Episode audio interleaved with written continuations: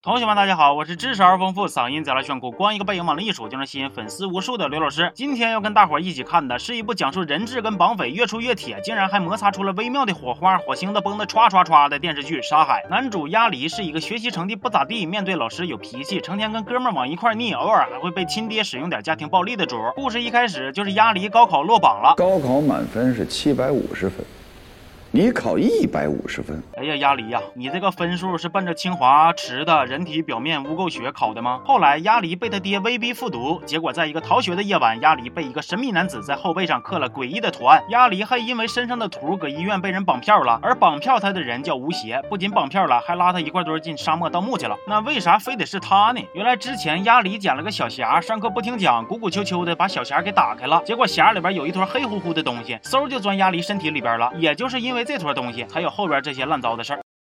然而看到这儿，我就有一个疑问了：鸭梨这又是遭遇袭击背后让人刻字儿的，又是被人绑票在医院里边出事儿的，甚至连主治医生都被威胁的吓得不敢出大气儿的，咋就连个片警都没出现过呢？孩子没了就不要了。后来吴邪用鸭梨他爸的安全威逼，鸭梨最终答应跟他们假装的摄影团队走，同行的还有一个所谓的考察团，但是一瞅就是左青龙右白虎两条带鱼纹锁骨的那种茬子，其中还有一个看着就骨骼惊奇的女性角色苏难。他们跟着一个能在沙漠里边找到移动的海子的向导一起往里边走，寻。找一个叫古铜精的地方，半道还遇见一个剧组大伙。根据我的推测呢，这伙人接下来应该就是负责送人头啥的了。搁道上走的时候，鸭梨发现吴邪心里似乎还藏着谁。来，小哥，咱们来个喝一杯。不许叫他小哥。我猜此时此刻鸭梨的心理活动应该是这样的。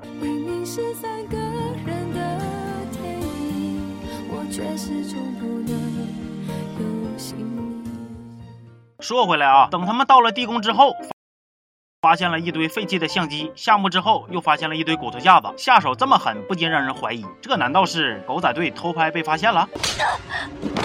后来他们一块下墓，又是在跷跷板上找平衡，又是在白毛堆里边爬麻绳，甚至还从高空下坠，摔得生疼。你们这是来盗墓的，还是搁墓里边表演杂技来了？这家伙一个个整的比春晚花样都多，文艺汇演来了。本来吴邪都已经找到出去的方法，大伙也都陆陆续续走差不多了，就剩他和鸭梨，还有一个马老板。不过老话咋说来的？水至清则无鱼，人至欠则贼皮。吴邪那么说，别碰地宫里的东西。结果马老板还是动了棺材里的一颗宝石，谁成想这竟然是个套，仨人一起整。整齐齐的摔下去了。至于他为啥需要这颗宝石，据说是因为这个石头能治病。那他得的到底是个啥病呢？是不是渗透支了？嗯，是的，yes，没毛病。不过后来宝石虽然没得到啊，万幸他们几个也爬出来了，因为他们把人家坟圈子给搅和塌了，所以本来能走人的沙地呢，在一点点的变流沙，还把他们的物资都给卷走了。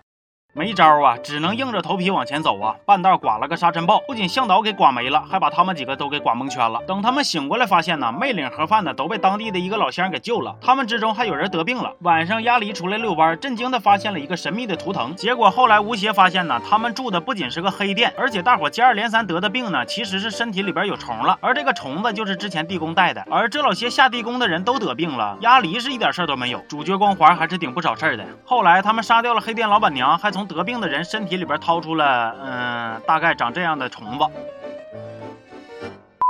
老板娘有一个傻儿子，后来还跟他们一起上路寻找真正的古铜精去了。结果找到海子休息的途中呢，傻儿子不仅拿刀刺伤了马老板，竟然跟那个苏难还拉裤到一块堆去了。后来吴邪才整明白，原来苏难和傻儿子都是汪家人，而他们宿敌就是喵家人。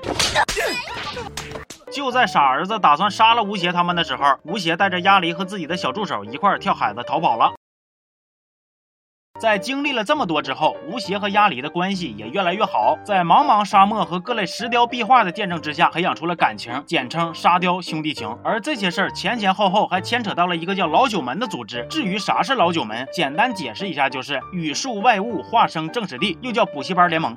啊，那啥，其实老九门是九个盗墓世家，搁这部《沙海》里边啊，秦昊啊、杨蓉啊啥的演技还是没话说的。不过可能是因为我没看过原著，边看还得边查资料，这家伙给我忙活的比考试周还累挺。而且你不要以为这个只是单纯讲述一帮人去挖坟的故事，其实这个故事还是在督促各位同学，没事别老扬了二正的就知道卖单儿，该做练习册、考四级啥的别老不上心。毕竟学习不好的孩子是会被吴邪抓去盗墓的，所以呀，好好学习，天天向上；不好好学习就得天天下斗。行了，这期就。说到这儿了，我是刘老师，咱们下期见。